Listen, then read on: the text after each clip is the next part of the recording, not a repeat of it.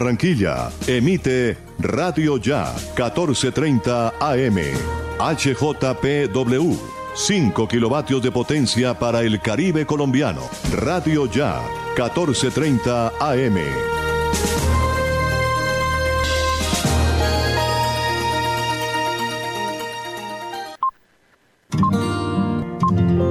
El siguiente programa es responsabilidad de sus realizadores.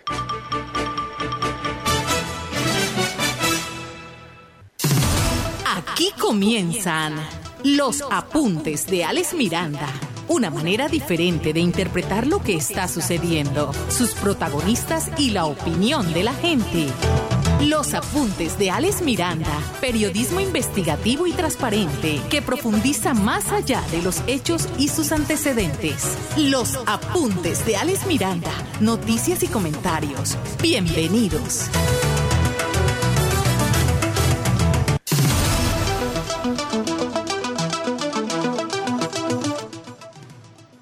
Señoras y señores, tengan todos muy, pero muy buenas tardes. Muy amable, muchas gracias por estar con nosotros aquí en los apuntes de Ale Miranda, noticias y comentarios en el perfil de Facebook de Radio Ya. Y también, por supuesto, aquí en el, en el Facebook de Alex Miranda, los apuntes de Alex Miranda. Hoy es miércoles 9 de junio. La encuesta del día. La encuesta del día. Ayer criticamos a los que se aglomeraban a consumir alcohol y nos cayó encima un poco de gente. Hoy estamos preguntando por la educación y se la han tirado de ciegos, sordos y mudos. Ya ven por qué los pueblos los clasifican por, por su actitud. Bueno, la encuesta es, en el mes de julio regresa la alternancia a las instituciones educativas públicas y privadas. ¿Mandará usted a sus hijos y nietos a clases presenciales? ¿Mandará usted a sus hijos y nietos a clases presenciales, teniendo en cuenta que los niños aún no han sido vacunados contra el COVID-19? La respuesta al WhatsApp 301-780-8905. 301-780-8905, repito, la encuesta del día. A partir del mes de julio regresa la alternancia a los colegios públicos y privados. ¿Va a mandar usted a sus hijos, nietos a clases presenciales teniendo en cuenta que aún no hay vacuna para los niños? La respuesta al 301-780-8905 puede mandar un mensaje de voz, mensaje de texto o también puede respondernos en las redes sociales de Radio Ya y en las de los apuntes de Alex Miranda. Mire, tengo varias noticias importantes para arrancar. Vamos a abrir con una del distrito que tengo por aquí, que tengo por aquí una del distrito muy interesante. Eh, mire, el proyecto de ley propuesto por el alcalde Jaime Pumarejo que concede facultades a gobernadores y alcaldes para decretar amnistía a los deudores de multas por infracciones de tránsito recibió el respaldo de la bancada atlanticense y fue radicado ante el Congreso por los representantes a la Cámara César Lorduy y Armando Sabaraín. En reunión, en reunión virtual con los parlamentarios, el alcalde explicó la importancia de esta iniciativa con la cual se busca darle un alivio a los ciudadanos para que una vez tengan sus deudas saldadas puedan volver a ser sujetos de empleo y de crédito y de esa manera contrarrestar los efectos de la crisis eh, derivado de la pandemia del COVID-19 ya fue radicado el proyecto de acuerdo mediante el cual el alcalde Jaime Pumarejo le pide al Congreso de la República y el presidente de la República eh, se haga una, amnistía a los infractores de tránsito eh, en los tratos 1, 2 y 3, 100% de amnistía. En los tratos 4, 5 y 6, 50% de la amnistía. El proyecto dice traerá beneficios como alivios económicos a los ciudadanos, oportunidades laborales, recuperación de vida crediticia, mejoras de la condición de vida de los ciudadanos eh, por un empleo formal, disminución de conductores informales en, otros sectores del transporte y depuración de la cartera de los organismos de tránsito, entre otros. Bueno, vamos a estar pendientes cómo evoluciona este proyecto de acuerdo que ha presentado el alcalde de Barranquilla a, disposición, a evaluación de parte de eh, la Cámara, del Senado y también pues para que el presidente de la República le dé viabilidad en caso de pasar el de los debates respectivos. Vamos a estar pendientes porque esto va a beneficiar a muchísima gente. Miren, otras noticias, eh, desde julio también, desde julio de este año, solo necesitará realizar una sola transacción en un cajero automático para retirar el monto máximo diario permitido, que es de 3 millones de pesos en la actualidad. Ya sabe, señor Steven, no necesita hacer cuatro o cinco operaciones. Con una sola operación el cajero le da los 3 millones de pesos que diariamente puede dar según la autorización establecida. Eh, esto, esto es en la actualidad para retirar esta suma de, dinero se requiere varias operaciones. Así se establece una circular de la Superintendencia Financiera de Colombia que busca mejorar las experiencias de los usuarios con mayores opciones para realizar sus operaciones bancarias en los cajeros electrónicos del país. Con una sola operación, usted puede retirar el monto máximo diario permitido por la Superintendencia Financiera de Colombia en los cajeros, 3 millones de pesos. Oiga, y es bueno, porque eh, para retirar 3 millones de pesos hay que hacer un poco de transacciones y cada uno cuesta una platica. Y el costo de esa transacción es diferente de acuerdo a la entidad bancaria. Otra de las nuevas disposiciones consiste en que los cajeros electrónicos deberían realizar de forma automática la devolución de la comisión cobrada en caso de que la operación resulte fallida. O sea que si usted tira el, la, la ejecución y resulta que todavía la platica no está, el cajero no debe cobrarle eso. Vamos a ver si eso pasa. Eso sí está bueno. Vamos a ver si eso pasa. Esto está en la circular externa 029 del 2019 que agrupa estas medidas. También guarda espacios para resguardar la seguridad de las operaciones que realizan los usuarios. La Superintendencia Financiera señaló que a partir de ahora se debe promover el uso de herramientas biométricas que puedan fortalecer la seguridad de los colombianos. Además, los sitios donde se instalen los cajeros automáticos deben contar con las medidas de seguridad física para su operación y estar acordes con las especificaciones del fabricante. También debe tener mecanismos que garanticen la privacidad en la realización de operaciones para que la, información usada no quede a la vista de terceros. Ya lo saben. Si usted es comerciante, es empresario o es un profesional eh, que, que sus ingresos son muy importantes, puede hacer a partir del mes de julio el retiro máximo diario permitido por la Superintendencia de, Financiera en un solo retiro, 3 millones de pesos, que es lo máximo que requieren. Me dicen que hay algunas entidades que nada más permiten 2 millones, pero la Superintendencia dice que son 3 millones de pesos. Por otra parte, lo que tiene que ver el partido de Colombia ayer, eh, mire, eh, más de 15 casas afectadas tras disturbios en los alrededores del metropolitano, la avenida Las Torres se convirtió en un campo de batalla. Hubo lluvia de piedras. Una de las, eh, eh, de las personas afectadas dice que se le subió la presión arterial porque veía llover piedra por todas partes y su casa fue blanco de ella ahí en la avenida Las Torres. Se hizo un recorrido por varios medios de comunicación que determinaron que los daños en infraestructura a raíz de los disturbios eh, comenzaron a los 15 minutos antes el compromiso deportivo entre Colombia y Argentina en los alrededores del estadio metropolitano. Que suba la cámara un poquito, señor. No solo fue angustia y temor lo que vivieron los residentes de la zona, pues también hubo destrozos de láminas de ternit en viviendas y negocios. Uno de los tenderos del barrio aseguró que todo su tejado resultó con grandes afectaciones. Fueron en total siete láminas que me reventaron los vándalos en medio del enfrentamiento que tenían con la policía y ahora se viene la temporada de lluvia, se complica la situación. Yo vivo con mis dos hijos pequeños y nos, toca encerrar, nos tocó encerrar en uno de los cuartos porque los gases lacrimógenos ingresaron por toda la casa. Otro de los afectados dice que ahora quién responde, pues las ventanas, los vidrios de su casa resultaron bastante, totalmente destruidos a raíz de la lluvia de piedra de lado y lado. Otra persona que reside en el barrio Salcedo denunció que un grupo de vándalos ingresó a la terraza de la vivienda y destruyeron lo que encontraron a su paso a mí, a mi casa entraron y se llevaron unas materas que estaban en la terraza, los vidrios del segundo piso los atacaron con piedra y todos los vecinos de la cuadra nos con palos para evitar que siguieran acabando con lo que, lo que con tanto esfuerzo hemos conseguido. Ahí sí está complicado. Una mujer de la comunidad que no quiso revelar su nombre eh, por razones de seguridad denunció cómo según ella la policía destruía los vidrios de una vivienda, incluso llevaron una bandera de la, se llevaron una bandera de Selección Colombia. Lo que yo les digo es una cosa, pero creo que el video les dice todo porque se ve cómo los policías ingresan a la casa de José y acabaron con los vidrios, dijo la mujer. Yo ese video lo vi. Partieron los vidrios de la casa, como no pudieron ingresar, se llevaron la bandera que estaba pegada en la reja de la casa. Me imagino que esa bandera estaba ahí por el partido de Colombia. Bueno, son situaciones, más de 15 viviendas afectadas eh, por el Partido de Colombia ayer eh, en la avenida Las Torres y sus alrededores. Eso se veía venir. Eso se veía venir y bueno, Junior juega pasado mañana, ¿no? Eh, hoy es miércoles, mañana, juega mañana.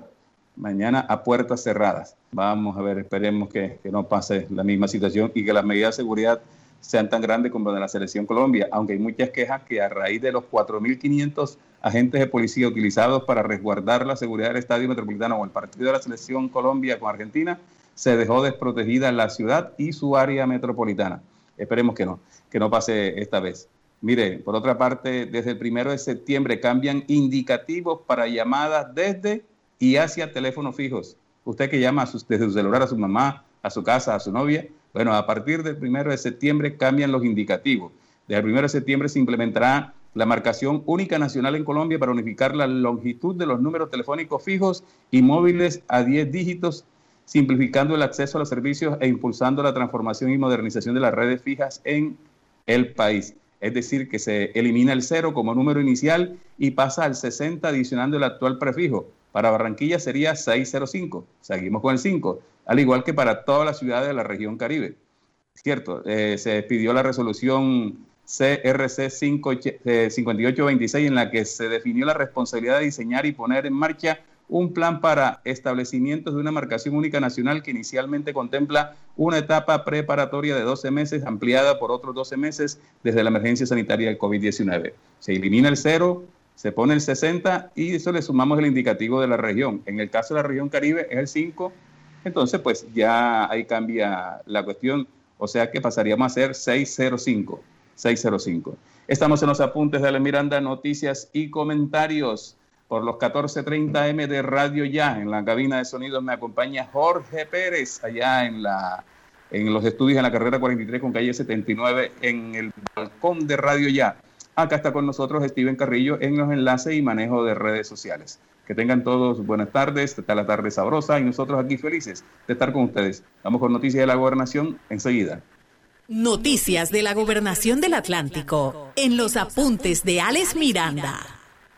Mire, con una inversión de 10 mil millones de pesos, la Gobernación y la Cámara de Comercio impulsa empresas con alto potencial innovador.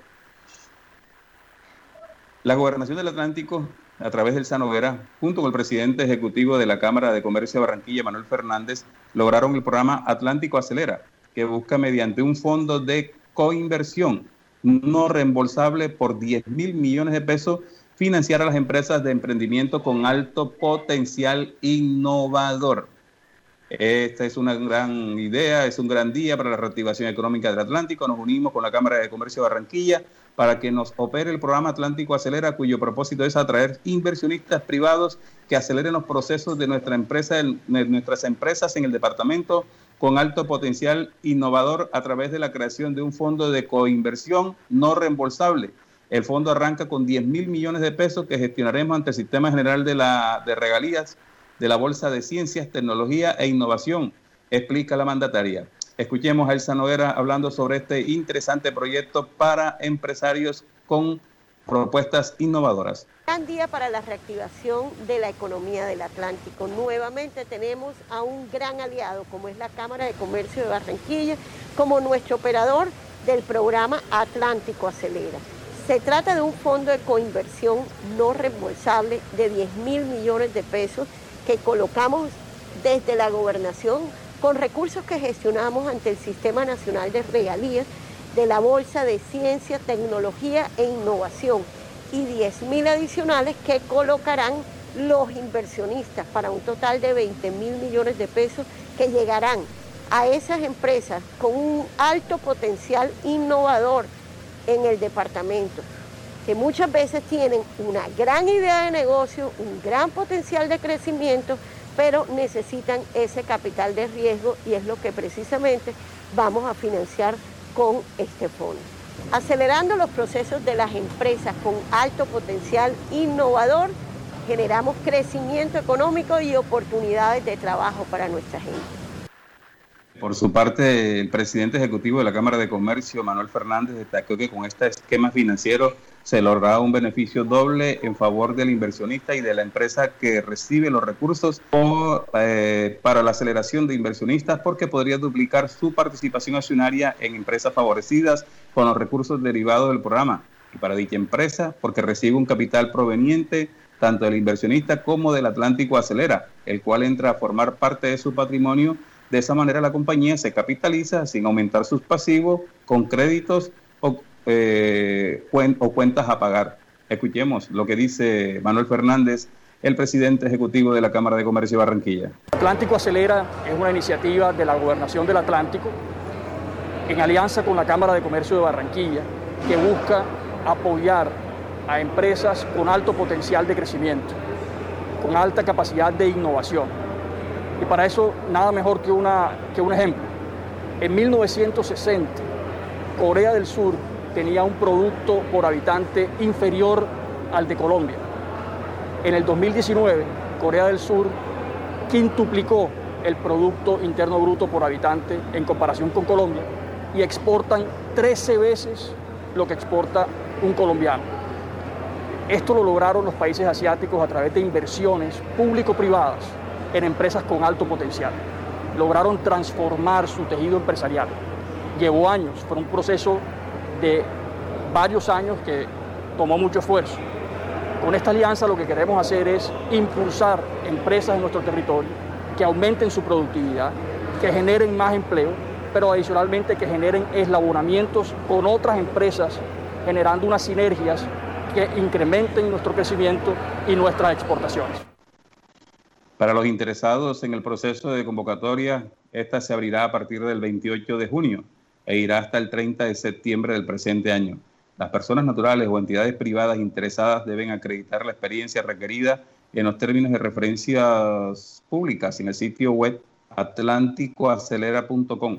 Repito el nombre del sitio web, atlánticoacelera.com. Además, de cada, además, cada proponente podrá presentar un portafolio conformado por hasta cinco compañías con las que haya tenido acercamiento previo y desarrollo de, negociaciones, de negociaciones de inversión. Sin embargo, solo podrá recibir recursos para un máximo de tres firmas incluidas en su propuesta y por mil millones de pesos por portafolio.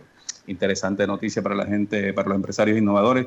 Vamos a colgarla en nuestras redes sociales una vez terminen los apuntes de Alex Miranda. Bueno, seguimos con más noticias de otras partes del Departamento del Atlántico. La información de Malambo está en los apuntes de Alex Miranda. Noticias y comentarios. Bueno, noticias del municipio de Malambo. Hay noticias de Malambo porque ayer en la tarde pasó un hecho importante. Eh, no por la cantidad de, escrituras que se dieron, sino porque el proyecto es ambicioso y seguramente va a beneficiar a muchos habitantes del municipio que puedan tener la posibilidad. Mire, un total de 73 familias del barrio San José en el municipio de Malambo recibieron de la mano del alcalde Roméniga Monsalve las escrituras que lo acreditan como propietarios de su vivienda.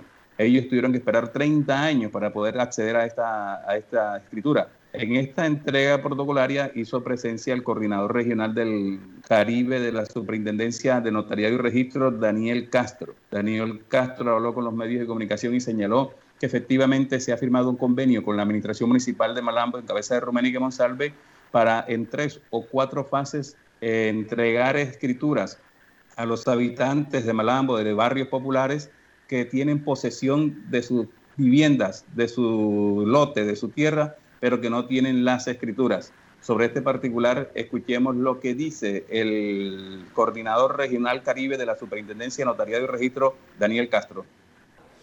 Iniciamos eh, la entrega de 73 títulos de propiedad en el municipio de Malambo. Eh, estamos muy contentos el día de hoy de estar acá. Esto es bajo eh, la firma de un convenio interadministrativo que firmó la alcaldía de Malambo con la superintendencia, con la gobernación, para entregarle a estas personas el título de propiedad. Eh, la superintendencia tiene, ha venido trabajando con la alcaldía ya durante varios meses para poder sacar una titulación próxima en diferentes, diferentes barrios del municipio de Malambo. Eh, la idea es que este programa llegue a todas las familias del municipio, pero pues eh, está desarrollado para sacarse por etapas. Esas etapas, digamos, una primera etapa que vamos a desarrollar eh, esta que estamos desarrollando, una segunda etapa que venimos eh, trabajando con la alcaldía para sacar más títulos de propiedad. La gente está acostumbrada a que eh, creen que tener una escritura debajo del colchón los vuelve propietarios. Y lo que lo vuelve propietario es que lo lleven a la oficina de registro de instrumentos públicos y registren esa, ese documento. Solo el registro los vuelve propietarios. Al momento de volverse propietarios, las personas pueden acceder a beneficios como, por ejemplo, ir a un banco y pedir una hipoteca para sacar un préstamo. Eh, van a poder aumentar el valor comercial de su casa porque no es lo mismo lo que vale su casa con una escritura protocolaria a lo que vale una, eh, su casa ya legalmente eh, registrada en la Oficina de Registro de Instrumentos Públicos. Mire, por su parte, el alcalde de Malambo, Ruménigue Monsalve, señaló que efectivamente se le entregó a 73 familias del barrio San José, o 5 por 10, como es conocido este barrio popularmente, las escrituras de su vivienda, pero que el objetivo, el compromiso de su administración será entregar 5 mil títulos de propiedad en lo que falta de su administración. Es importante señalar que este convenio se firmó con la gobernación del Atlántico, es la gobernación del Atlántico, en coordinación con la Regional Caribe de la Superintendencia Notariado y Registro, con la Alcaldía de Malambo, para que se accedan eh, a que 5.000 familias que tienen posesión de su vivienda, de su, de su lote, pues puedan legalizarlo y así poder tener escrituras eh, que los acredite como propietarios de lo mismo. 5.000 serían las familias beneficiadas en diferentes sectores de Malambo y como lo dijo el señor Daniel Castro hace unos minutos, pues sería por fases. O sea, se estaría haciendo un trabajo por sectores, por ejemplo, en el casco viejo de Malambo, los barrios que vienen el sector barrio viejo de Malambo, los, algunos barrios que están al, costado centro-occidente de Malambo, y me imagino que así sucesivamente en los barrios más tradicionales donde existe mucha gente, pero mucha gente que ha vivido por siempre en sus casas, en sus residencias, en su sector y nunca han accedido a un título de propiedad. Esperemos que eso sea así. Estamos en los apuntes de Miranda, noticias y comentarios. Vamos a comerciales, ya regresamos. ¿Qué esperas para ponerte al día con tu factura de aguas de Malambo? Acércate a nuestra oficina y accede a los planes de financiación que hemos preparado para ti. Cómodos a tu bolsillo, con trámites fáciles y rápidos de diligenciar. Llámanos al 018 518 196 o escríbenos al correo recaudoempresarial arroba aguasdemalambo.com y encontraremos juntos la forma de normalizar tu deuda. En Aguas de Malambo estamos trabajando por ti.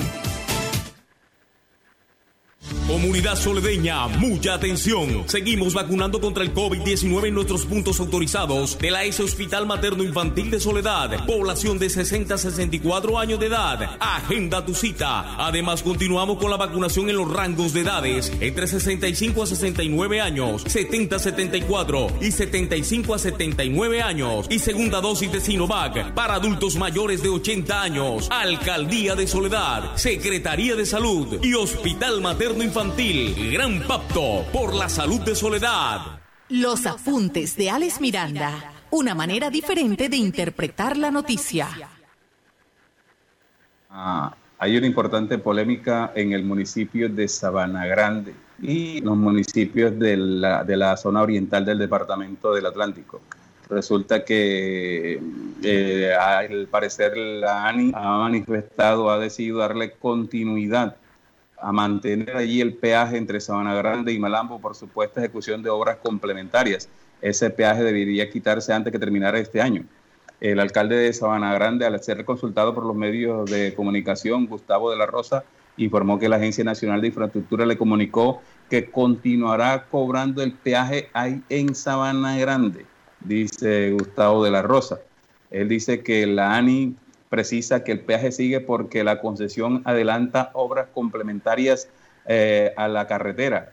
El mandatario dice que en la próxima semana se espera un funcionario de esta agencia para que le informe a los alcaldes de la zona oriental y a la comunidad en general sobre el porqué de la continuidad del peaje. Escuchemos primero al alcalde de Sabana Grande y luego vamos a escuchar un líder mm, importante del sector que ha venido mm, trabajando y estando pendiente para que este peaje sea retirado porque, según ellos, y es obvio, le quita impulso, competitividad y desarrollo a los municipios de la banda oriental. Escuchemos a Gustavo de la Rosa, alcalde de Sabana Grande. Efectivamente, el viernes nos reunimos los alcaldes, los personeros de los municipios de la zona oriental que de alguna u otra forma se ven afectados con este peaje allí. Y eh, gracias a la, a la información de tu medio, en plena reunión recibimos la llamada de un funcionario de la ANI, quien en pocas palabras nos resumió lo que tú estás diciendo y quedó en venir la próxima semana, no esta, sino la que viene, a sentarse con las comunidades y los alcaldes y las diferentes fuerzas vivas de los municipios. ¿Qué nos preocupa, Jorge? Que de alguna u otra forma no ha existido una interlocución o una información a la mano de primera línea. Y en este momento el día viernes fue que le hicimos la petición formal a la ANI diciéndole que nos preocupa lo que está ocurriendo hoy, la desinformación que existe y que necesitamos una información a tiempo. El funcionario nos llama y nos dice que la próxima semana estará aquí en territorio eh, informándole a la comunidad acerca de, la situación. Eh, es un comunicado que en pocas palabras nos dice eso, pero ahí nos surgen varios interrogantes y es por eso que queremos hacer esta mesa de trabajo. ¿Cuáles son esas obras complementarias? ¿En qué se beneficia Sabana Grande, los municipios de la zona oriental y los demás municipios afectados por este cobro que de alguna u otra forma se han visto eh, truncados en otros procesos de desarrollo y que nos hablan de obras adicionales, obras complementarias, pero realmente no las conocen. No sé si has tenido la oportunidad de recorrer en la noche, sabía, del puente de la segunda prosperidad hacia allá, ese es totalmente oscuro y supremamente peligroso y yo creo que esa sería una de las primeras cosas que se debieron hacer en esta concesión. De la ruta de la concesión, la misma ANI es clara y dice que sí. Aquí lo que resurge interrogante es, entonces, si termina y el gobierno no la prorrogaba, ¿quién asumía el mantenimiento de esa vía? Quién asume el tema de, de ambulancia, de los otros servicios complementarios de grúas y eso, y que de pronto las comunidades no quedáramos en una desinformación. Pero si me preguntas a mí como ciudadano del municipio, si ya se cumplió, eso era lo ideal. Que sinceramente confirma que el peaje en Santo Todo en Sabana Grande no tiene sentido, ya que la misma área Bueno, se nos saltó la otra grabación allí el mandatario mm, espera en estos días pues que aparezcan los funcionarios del ANI. Por su parte, el líder social Rubén Llanos, que ha estado pendiente de este tema, reiteró que el peaje de San Grande no tiene sentido, que no debe continuar operando. Afirma que lo que quieren es mantener el peaje con base en obras complementarias distintas y distantes al municipio dentro de lo llamada Ruta Caribe él dice que la gobernadora sí está al tanto de esta situación que está presentándose allí. Dice que la comunidad de Zona Grande, de Tomás y Palmar se oponen a que Peaje siga funcionando porque afecta a los habitantes de la margen oriental del Atlántico y las obras que se están realizando, según Llanos, no benefician, no reflejan de ninguna manera sobre los habitantes de estos municipios donde está instalado. Escuchemos al líder social Rubén Llanos haciendo, hablando sobre este particular.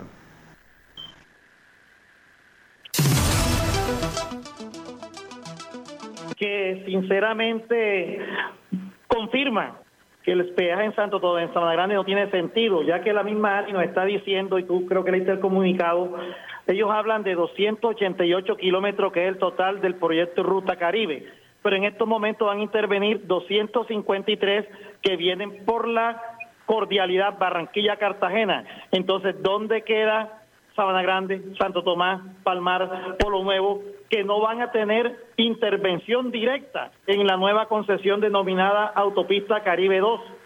Y, el señor alcalde de Sabana Grande, le voy a informar si no lo sabía, la, la señora gobernadora del departamento, Elsa Noguera, está muy bien informada. Y es tanto así que ellos solicitaron, solicitó la construcción del paso a nivel de la entrada de Soledad 2000 nuevamente como hizo Verano de la Rosa, que hicieron el puente que está en Plaza del Sol en Soledad, la canalización El Salao y la canalización El Platanal con la primera ruta Caribe. Por lo tanto, nosotros como comunidad organizada nos oponemos a, la, que el peaje continúe en su cobro. Primero, porque la ley nos protege y nos ampara. El artículo de la ley 105 del 96, del 93, en su artículo 21, literal D, establece que se cobrará por recorrido.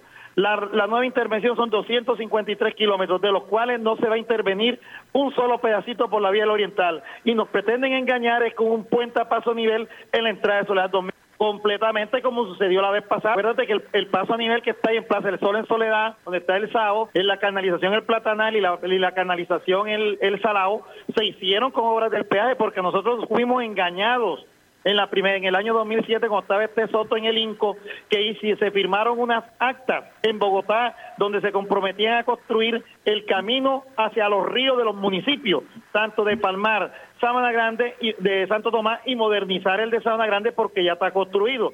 Cuando nosotros estuvimos reunidos con la señora Natalia Bello, funcionaria de, de aquí de la costa caribe de Barranquilla, nosotros pensábamos que íbamos a conseguir algo con ella Al contrario, Natalia, ellos nos dijo, güey, se inaugura porque se inaugura en el Ministerio de Transporte y nos dijo, esto se inaugura porque se tiene que inaugurar y lo que usted tiene ahí son unos papeles sin valor. Aquí lo que vale es lo que tenga un COMPE y el COMPE dice que será el arroyo El Platanal, el arroyo El Salado y el puente de Sao.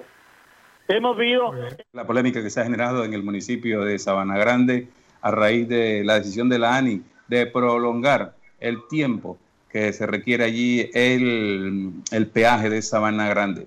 La verdad es que usted va para Sabana Grande, lo Tomás Palmar o, o Polo Nuevo, y si coge un taxi le dice, yo te cobraría normalmente, por ejemplo, 25 mil pesos, pero el peaje son 7 mil pesos, te cuesta 32 mil pesos, porque a mí me toca regresarme. Entonces eso, eso complica. Y en la parte empresarial e industrial, pues también hace mella porque todos los transportes eh, con materia prima y con, y con mercancías que pase por allí debe pagar el peaje y el peaje, y el peaje es diferencial, yo, de acuerdo al tamaño del vehículo y, el objetivo de él, así paga.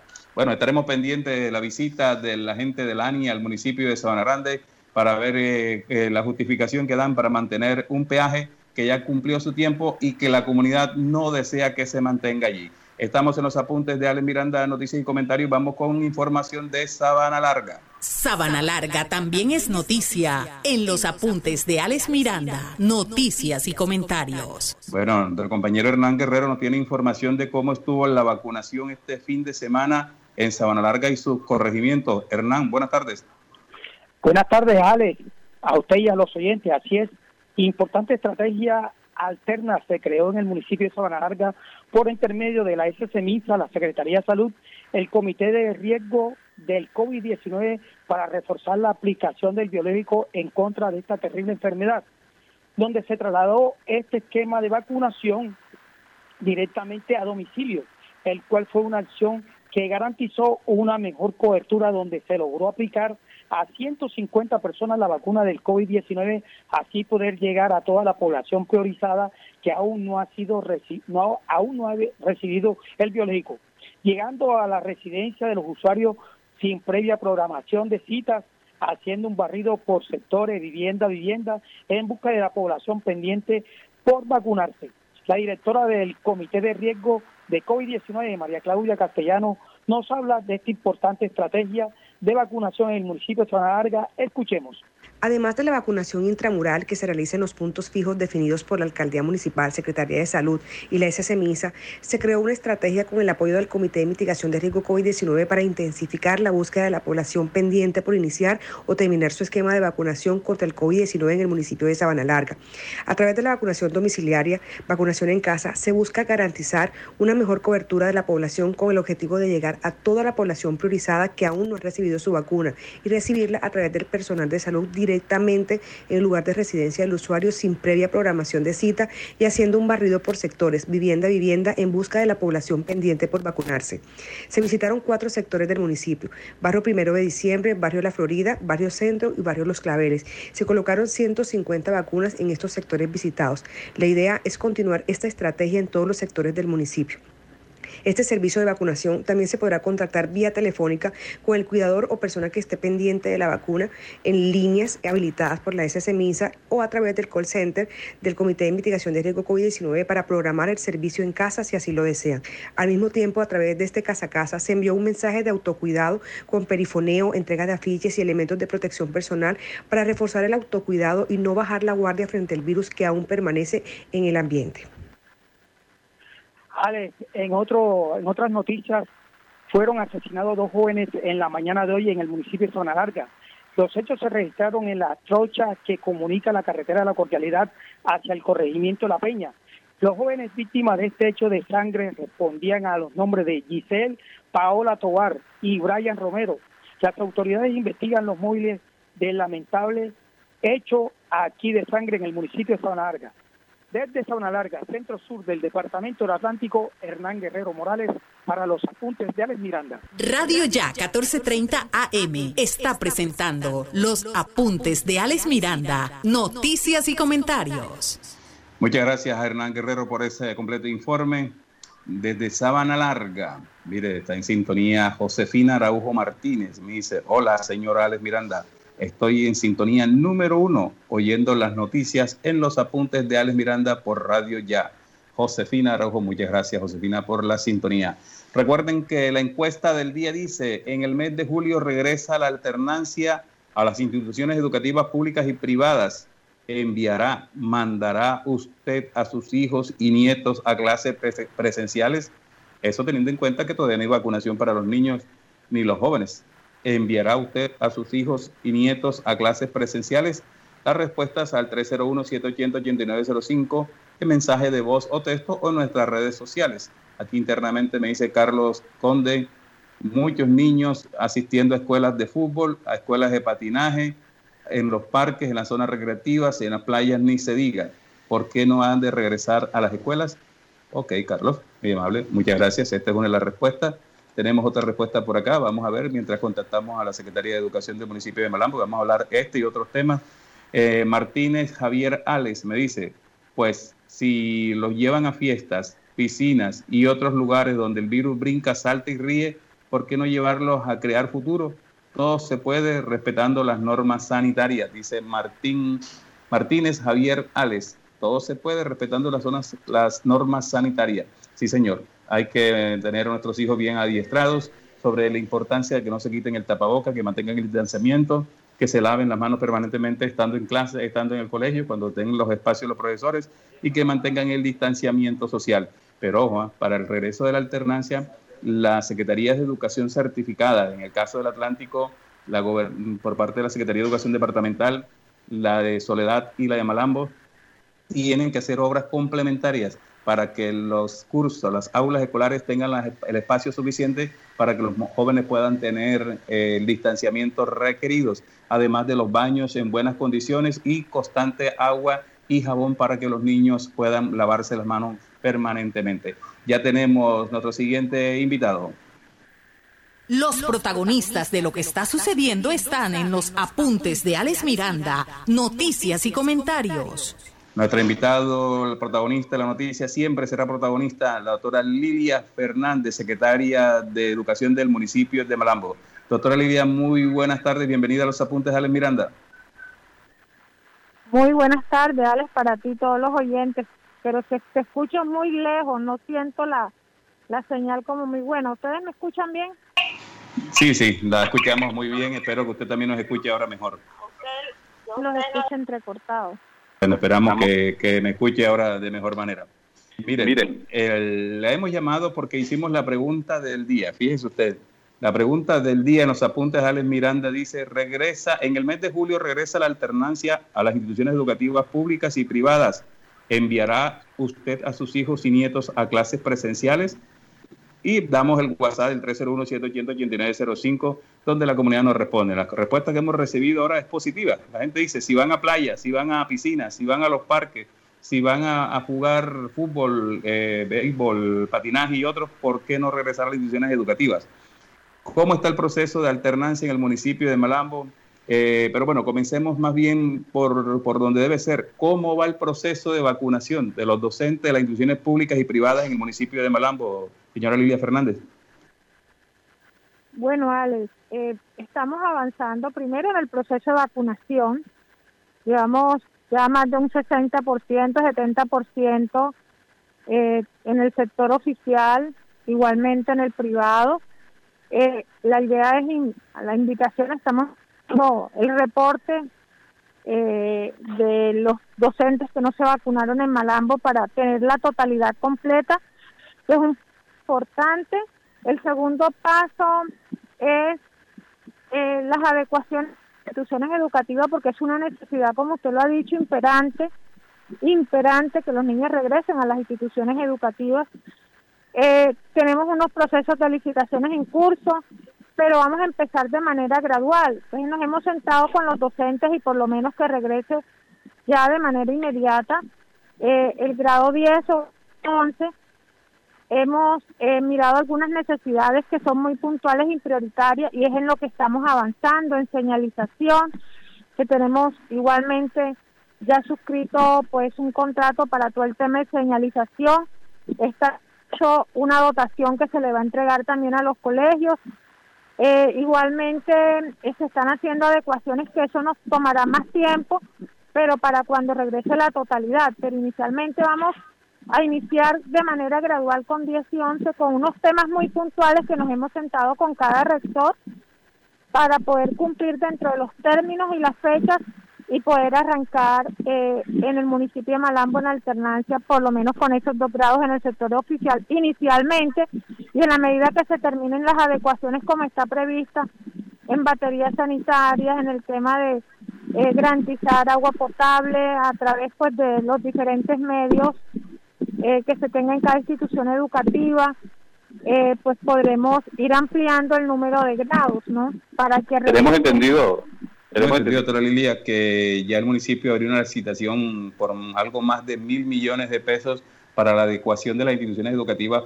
públicas de Malambo con esto de la alternancia. ¿Ya esto incluye todas las tres instituciones? Eh, ahí hay ocho instituciones educativas para la adecuación de baterías sanitarias en esa primera licitación pública. Entonces, eh, igualmente hay instituciones que de pronto eh, no requieren la adecuación en baterías sanitarias, pero ahí tenemos ocho para empezar las adecuaciones. Igualmente, las reparaciones siguen y los mantenimientos siguen porque hay un compromiso muy serio con la educación y el señor alcalde ha autorizado ahorita mismo dentro del diagnóstico que tenemos seguir haciendo unas adecuaciones muy importantes que van alrededor de los 2.000, 4.000 millones de pesos para todo el resto de instituciones educativas. Entonces, eh, estamos trabajando en ese tema, pero lo que ya está en curso y realmente en estos momentos está avanzado en a nivel del SECOT es la licitación que usted manifiesta, donde se van a intervenir ocho instituciones educativas en batería sanitaria. O sea que estarían regresando en julio serían las instituciones educativas privadas, porque nosotros nos imaginamos que esas adecuaciones, el proceso licitatorio y todo eso se va a llevar un tiempo, digamos que en agosto a septiembre, siendo optimistas. Bueno, es que lo que le he comentado es que pueden regresar, pero grado 10 y 11, es decir, si únicamente son dos grados, eh, con lo que tenemos podemos eh, avanzar en el proceso porque se requiere avanzar. Vamos a entregar los elementos de bioseguridad, la señalización, para que iniciemos por lo menos con esos dos grados. Y posteriormente, cuando se terminen todo el resto de ecuaciones, podrán ir regresando gradualmente. Por eso, la con cada rector nos estamos de manera individual a través de los asesores que tenemos en estos momentos para todo el tema de bioseguridad y poder especificar mínimo requiere como hay instituciones como Villacampo, por ejemplo, que tiene toda su es un colegio nuevo y que sencillamente únicamente va a necesitar los elementos de bioseguridad y esto garantizar que sus docentes estén vacunados para iniciar sin ningún inconveniente. Ahí la inversión es mínima, sencillamente es un tema de un transformador que ya estamos agilizando para todo el tema eléctrico y poder eh, pues darle, eh, eh, digamos, eh, queda ya con eso resuelto como lo, lo urgente para la institución, lo demás la institución está completa, entonces en ese orden recuerde, recuerde que la cuestión de agua potable en Malambo sigue siendo un dolor de cabeza, ¿no? Entonces hay que garantizarle a los niños suficiente agua y unos baños adecuados para el lavado permanente de manos. Sí, claro, por eso le decía, cada institución, nos estamos sentando con cada rector y cada rector es el que está diciendo esto sí, esto no se puede y eh, vamos a hacerlo de manera gradual. Eh, si hay que, si obviamente se está hablando de agua potable, hay instituciones educativas que si se requiere la inversión y si no hay el, suministro de agua, pues se tiene que hacer antes de, de iniciar. Pero si el agua que tienen eh, anteriormente servía para el suministro de toda la población y ahorita nada más dos grados, pues obviamente va a estar el agua suficiente para que ingresen nada más 10 y 11 y van a tener suficiente agua potable en los tanques elevados. Entonces, por eso estamos organizando el tema. Eh, yo estoy pendiente, estamos pendientes eh, para eh, saber cuándo arranca definitivamente la alternancia. Está claro que ya es para 10 y 11. Que, ¿Cuál es el resultado de esas reuniones de usted con los rectores? Y que este proceso siga adelante porque los niños de verdad que necesitan seguir sus clases y esto de la presencialidad es importante no solo por la parte educativa, sino por la parte psicológica de los niños. Muy amable, muchas gracias por atendernos, doctora Lilia. Pues así es, estamos muy comprometidos y estamos trabajando arduamente para acelerar el proceso. Bueno, muchas gracias la doctora Lilia Fernández, secretaria de Educación del municipio de Malambo, confirmando que, eh, bueno, arranca la alternancia en Malambo en el mes de julio, ya las instituciones educativas privadas lo están haciendo gradualmente y las instituciones educativas públicas lo harán una vez se levante el paro y regresen los docentes a clase con los grados 10 y 11 mientras se hacen las obras de adecuación.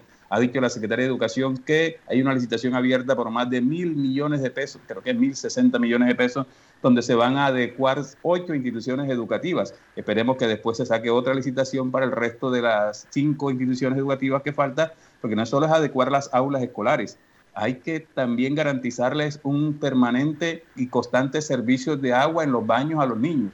Y para eso hay que construir albercas subterráneas, hay que poner tanques elevados, hay que buscar motobombas. Esa es una inversión importante que no puede pasar porque, ojo, sin el lavado de manos respectivo, el COVID puede hacer de las suyas en las escuelas, en las instituciones educativas eh, públicas de los municipios de Malambo, y de cualquier otra parte del Departamento del Atlántico. Esperemos que todo salga de la mejor manera. Estamos en los apuntes de Alex Miranda, noticias y comentarios. Enseguida saltamos con más noticias de educación, pero vamos para Soledad. vamos para Soledad con otra información también en el tema de educación. Soledad también es noticia en los apuntes de Alex Miranda, noticias y comentarios. Efectivamente, mire, el alcalde Rodolfo Cruz, en cumplimiento del plan de desarrollo para el municipio de Soledad, eh, junto con su equipo de gobierno, adelantan acciones para implementar una universidad de carácter público en el municipio. De acuerdo con Rodolfo Gross, eh, bueno, atiéndale, llega mejor, se están realizando varias alternativas que benefician a los jóvenes, quienes representan el 27% del total de habitantes del municipio aproximadamente. Dice que se está explorando varias alternativas. Una de ellas es la Universidad del Atlántico como una sede que funcione en el mismo municipio de Soledad y otra es la posibilidad de una universidad municipal. Cualquiera de las alternativas que se tome va a ser pensada en los jóvenes y en una oferta académica conveniente a las necesidades de Soledad. Escuchemos al alcalde Rodolfo Cruz. Nos encontramos en estos momentos en la sede del Colegio INEN. Estoy acompañado de varios secretarios de nuestro despacho. Estamos explorando alternativas para traer la educación superior aquí al municipio de Soledad. Hicimos una inspección, un recorrido por la sede de esta institución.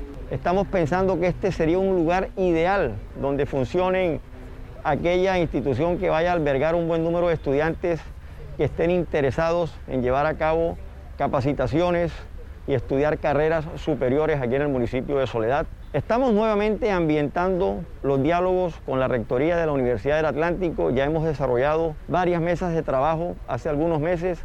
Estamos retomando nuevamente este tema hace parte de nuestro plan de desarrollo Gran Pacto Social por Soledad, la educación superior dentro de nuestro ente territorial y estamos trabajando fuertemente para que durante nuestro cuatrenio eso sea posible. No vamos a escatimar ningún tipo de esfuerzos para que los jóvenes del municipio de Soledad que quieren desde todo punto de vista capacitarse y mejorar su calidad de vida y posibilitar una mejora en la calidad de vida de sus respectivos núcleos familiares puedan estudiar aquí dentro de nuestro mismo ente territorial. Seguiremos trabajando y les seguiremos informando con respecto a los avances de este tema maravilloso que tiene que ver con la educación superior aquí dentro de nuestro ente territorial. Mire, el alcalde expresó que se han desarrollado varias mesas de trabajo en torno a este tema de la puesta en marcha de la institución educativa, de la institución educativa superior IES en el territorio o en el ente territorial dice que el compromiso es mejorar la calidad educativa del municipio y a eso le vamos a apostar. Le, lo definimos en nuestro plan de desarrollo y estamos trabajando fuertemente para que en nuestro cuatrenio sea posible esto. O sea que el alcalde de Soledad, si no logra un, acuerdo justo o satisfactorio con la Universidad del Atlántico, eh, estaría apostándole a crear la universidad propia y es en el municipio de Soledad. Uno de los sitios que estuvo visitando el alcalde de Soledad fue el colegio INEN eh, que tiene una sede muy grande, igual también el Colegio Caldas, que son sedes muy grandes y que podrían servir en horario nocturno como sedes de esta universidad que se estaría desarrollando allí en el municipio de Soledad. Esperemos a ver qué decisión toma el alcalde y lo más importante, que le ponga un centro universitario, ojo alcalde, con carreras factibles, con carreras que realmente requieren los jóvenes de soledeños eh, para que tenga la acogida que se requiere y los jóvenes tengan los beneficios que se deciden. Vamos con otras noticias en los apuntes de Alex Miranda, noticias y comentarios. Los apuntes de Alex Miranda, una manera diferente de interpretar la noticia. Mire, tengo una noticia por aquí, déjeme buscarla, ya que no nos responde nuestro invitado. Eh, déjeme buscarla, que estaba, está aquí en, está en agenda, pero lo íbamos a mover para darle prioridad a nuestro invitado. El invitado era Raúl Arrieta, presidente del Consejo de Malambo, eh, a quien íbamos a oír cuál es la posición del Consejo Municipal con respecto a la situación que se está viviendo en Malambo, más exactamente en los barrios del norte, en el Concord y sus alrededores, donde la empresa Aires ha amenazado con llevarse el proyecto con recursos de FINDETER de modernización de redes, porque la comunidad tiene un enfrentamiento con Aires a raíz de los medidores. Ahora Aire dice que ni con medidores viejos la gente quiere el proyecto y que por eso se lo van a llevar para otra parte. Y ayer habló el presidente de Asocomunal y reiteró que no es cierto y que ese proyecto no puede moverse de allí, que está desarrollado un 80%. Queríamos ir al criterio del presidente del Consejo con el que habíamos acordado esta entrevista, pero debe estar ocupado, no responde, nosotros seguimos. Vamos con más información. Mire, la Secretaría de Salud del Departamento Alma Solano, a raíz de lo que pasó el fin de semana, donde hubo aglomeración en las playas, donde hubo aglomeración en piscinas. Me dicen que en Malambo una piscina le pusieron una multa superior a un millón de pesos, donde hubo aglomeración en estaderos, no solo en Barranquilla, en todo el departamento del Atlántico, donde hubo aglomeración de billares, donde hubo incluso trifulcas sin medidas de bioseguridad, etcétera. Todo lo que pasó el fin de semana y en algunos barrios me mandaron unas fotos donde había unos turbos prendidos y casi medio barro, barrio en una especie de caseta pública. Entonces, pues parece que se nos olvida que el COVID se fue. Y por esa pregunta ayer tuvimos reacciones especialmente de los dueños de estaderos del municipio de Malambo. Pero es una verdad de apuño. Así como aquí apoyamos permanentemente que los alcaldes les den el espacio a los dueños de estaderos y billares para que su economía no se destruya, pues también ellos tienen que cumplir con que las medidas de bioseguridad se cumplan, especialmente el aforo, especialmente en los billares, estos con aire acondicionado que están totalmente cerrados. Pero parece que algunos lo cumplieron y muchos, pero muchos no. Eso nos molestó, pero aquí no estamos de un lado ni de otro. Aquí simplemente decimos lo que está pasando y hemos oído cualquier cantidad de voces hablando sobre este particular.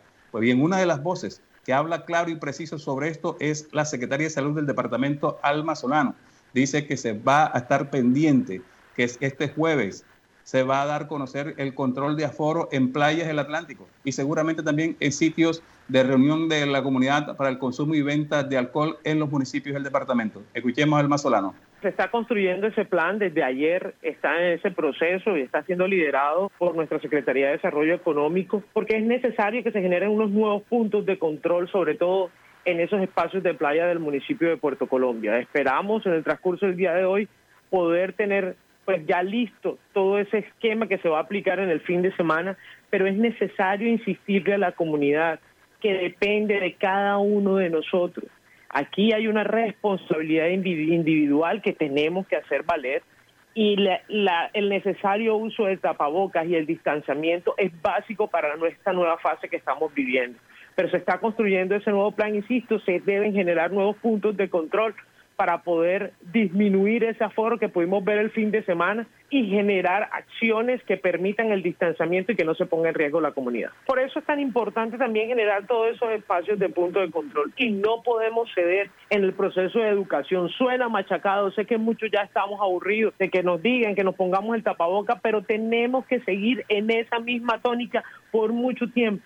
El virus no se va a ir de nuestras zonas, si bien vamos eh, en un proceso de vacunación que es importante, todavía nos falta un camino importante por recorrer y tenemos que seguir eh, manteniendo las medidas de bioseguridad para poder protegernos a nosotros y poder proteger esa gran población que todavía no ha recibido la vacuna. Eso ya está definido desde que iniciamos este proceso. Hay unas medidas mínimas de aforo estamos hablando no por la cantidad de personas, sino por el número de personas que pueden estar en ciertos espacios dependiendo del tipo de establecimiento. Las medidas están listas para que sean aplicadas por los secretarios de gobierno y las instancias policivas correspondientes. Eso no ha cambiado. Entonces, no podemos olvidar eso. Yo entiendo que tenemos de repente, y eso también hay que comprenderlo, algún grado de desespero por todas estas medidas que hemos vivido durante mucho tiempo, pero no podemos perder la cabeza en este momento que tenemos una oportunidad tan importante con la disminución de casos, con la disminución de unidades de cuidados intensivos y con la vacunación, que no la teníamos antes, generando estos grandes aglomeraciones y generando aquí unos posibles eventos de gran contagio. El virus no se ha ido, eso no se nos puede olvidar no se ha ido. Ayer yo leía en el perfil de uno de los muchos seguidores que tenemos en nuestras redes sociales eh, que solamente cuando la enfermedad, cuando el COVID-19 toca a tu familia, sabes de verdad lo cruel, lo doloroso y triste que es esta, este virus cuando llega a tu familia. Entonces hay que cuidarse, hay que esperar que llegue a la familia, hay que tomar como ejemplo lo que le ha pasado a muchas familias, muchas familias. Mire, ayer leí el caso también de una pareja de esposos, dos niños pequeños. Primero el esposo se contagió, se murió de COVID-19. Hoy, en la mañana de hoy, la esposa, desde un municipio del Cesar, estaba pidiendo un traslado para una clínica especializada porque estaba grave. ¿Usted sabe qué pasa si esa muchacha se muere? Se quedan dos niños sin padres. Por eso hay que cuidarse del COVID-19, hay que cuidarse. En el día de hoy y mañana exactamente se conocerá la nueva estrategia de la gobernación para garantizar eh, que se cumplan los aforos y las medidas de bioseguridad en las playas, billares, estaderos y otros negocios que definitivamente no se van a cerrar. Pero si no nos cuidamos, si no mantenemos el autocuidado, sí se van a cerrar. Y no se van a cerrar porque lo diga el periodista Les Miranda o porque lo diga eh, eh Zampayo o porque lo diga otro.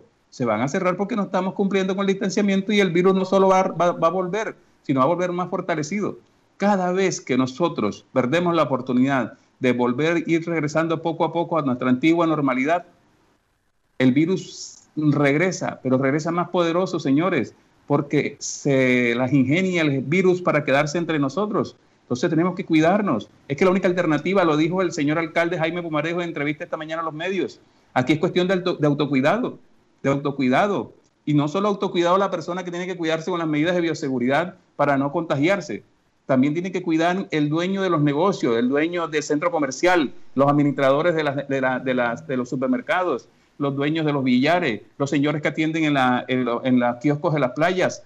Todos tenemos que exigir las medidas de bioseguridad a nuestros clientes para protegernos nosotros y nuestras familias, pero también para proteger que por no cuidarnos y no exigir que se cuiden los clientes, nos veamos obligados otra vez al cierre y nuevamente a pasar necesidades porque no hay posibilidad de reactivación económica. La reactivación económica es un hecho, pero esto es responsabilidad de todos. Y no se molesten, porque decimos que se equivocaron. Se equivocaron el fin de semana y no solo en Malambo, en Soledad, en Puerto Colombia, en Galapa, en Baranoa, en todas partes. La gente salió desaforada, desaforada, como si los estaderos, los billares, la, playa, las piscinas se fueran a acabar. Desaforada. No les importó que estuvieran eh, excesiva cantidad de personas para meterse. Y el alcalde, esta mañana lo dijo el alcalde del distrito, Hombre, una cuestión de autocuidado. Si yo voy a un restaurante y veo que el aforo está por encima de lo permitido, yo no me entro a ese restaurante. Si voy a un billar y veo que está, mejor dicho, por encima de cualquier cosa, yo no entro. Me voy para otra parte. Si voy a la playa y, uff, esto no se puede, me devuelvo. Pero es cuestión de autocuidado, es cuestión de autocuidado. Aquí nadie es niñito. Y yo sé que muchos están cansados de que le digamos, ojo el tapaboca, ojo con el distanciamiento social, ojo con el lavado de manos, ojo con el transporte, etcétera. Pero es la única manera, es la única manera. Y no se molesten, porque nosotros estamos para las buenas y las malas. Ese es el papel de los periodistas, decir las cosas como son. No, no somos comité de aplauso de nadie, ni tampoco permitimos tener comité de aplausos de nadie. Simplemente decimos la noticia como es. Y si no le gusta a alguno, pues aquí seguimos diciendo las cosas como son. Para terminar, nos llega un comunicado de prensa del Junior de Barranquilla. Dice el Junior de Barranquilla se permite informar a la opinión pública en general y a los aficionados en particular que ha enviado solicitud a Dimayor para continuar implementando el protocolo de seguridad con miras al compromiso de ida por la semifinal de fútbol colombiano este jueves 10 de junio frente a Millonarios en el Estadio Metropolitano y por ende no tendremos ingreso de público como hasta ahora se ha realizado en la Liga Betplay Dimayor. No habrá público en el partido, la primera primer partido de la, de la semifinal del fútbol colombiano Junior Millonario. El club permitirá el ingreso de 25 representantes de la prensa deportiva como se ha llevado a cabo en los partidos de Conmebol. De común acuerdo con las autoridades distritales, estaremos evaluando el desarrollo de este compromiso y en caso de llegar a la final se estudiará la posibilidad de poder contar con aficionados en ese partido. No hay aficionados. Mañana jueves 10, 10 en, el, en el partido Junior Millonario, solamente la prensa deportiva. Señores y señores, en la cabina de sonido nos acompañó Jorge Pérez, acá en la parte digital y manejo de redes sociales, el señor Steven Carrillo, este servidor Alex Miranda y todos los colaboradores los apuntes de Alex Miranda, les decimos muchas gracias. Que Dios los bendiga.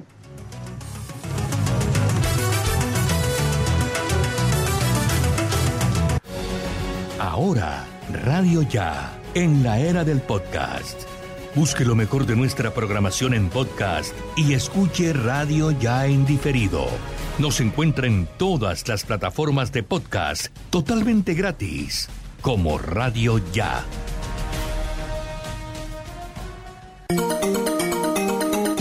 Desde Barranquilla, emite Radio Ya 1430 AM, HJPW, 5 kilovatios de potencia para el Caribe colombiano. Radio Ya 1430 AM.